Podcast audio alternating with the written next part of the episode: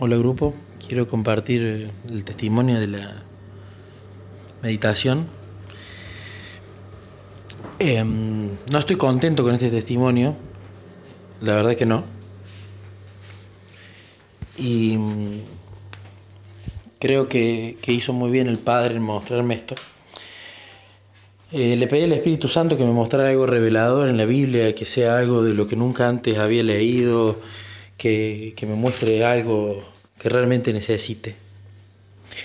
Abrí la Biblia en Job, que nunca leí Job. Pasé un par de hojas y decía el versículo 38, el capítulo 38, respuesta de Dios. Así que leí el capítulo 38 entero porque empecé a leer y no sabía dónde parar, así que lo leí entero, no es tan largo. Y la primera vez que lo leí digo, apa, ¿cómo, ¿cómo lo están retando este muchacho acá? Le están tirando todo el currículum encima, porque dice, el Señor le respondió a Job desde la tempestad, le dijo, ¿quién es este que oscurece mi consejo con palabras carentes de sentido? Prepárate a hacerme frente, yo te cuestionaré y tú me responderás.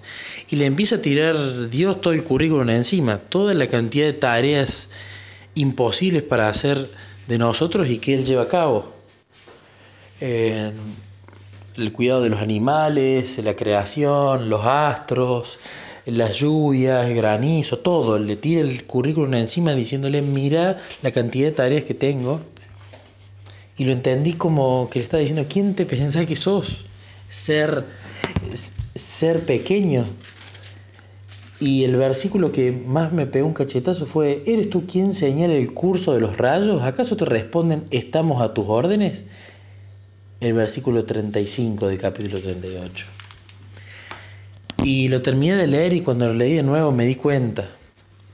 Eso era un grave reto para mí en esta vigilia. En la última parte de esta vigilia estaba cansado, ya me había hartado de nombrarle todos los pecados detalladamente en un discurso que me había parecido muy lindo. Eh, le di todo, le di la vida de mi hijo, le di mi trabajo, le, que me saque los ojos si lo necesita, todo le di. Le fundamenté por qué me tenía que dar el Espíritu Santo, con, con motivos bien armados, todo el plan que yo creo que Él tiene para mí, etc. Pero antes lo había hecho pidiendo y respetando la posición que yo tengo acá, que soy un, el ser inferior, soy un pecador. Y en el último ese cansancio y ese clamor pasó de enojo. Y le pasé a exigir, le pasé a exigir que él tenía que sí o sí darme el Espíritu Santo porque Jesús era el sacrificio. Y no fue un pedido eh, dulce y tierno como debiese ser el Padre. Se tornó en un pedido de exigir, en un pedido de ordenar. Hasta pasé a decirle que Obviamente el plan que yo pensaba que él tenía para mí era ese, porque tenía que ser así, porque si no, ¿de qué otra manera podía ser?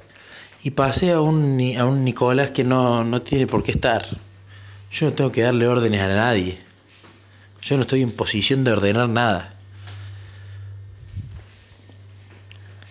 Yo no estoy en posición de pedirle nada a Él que nos da todo por gracia, gratis, sin ningún mérito.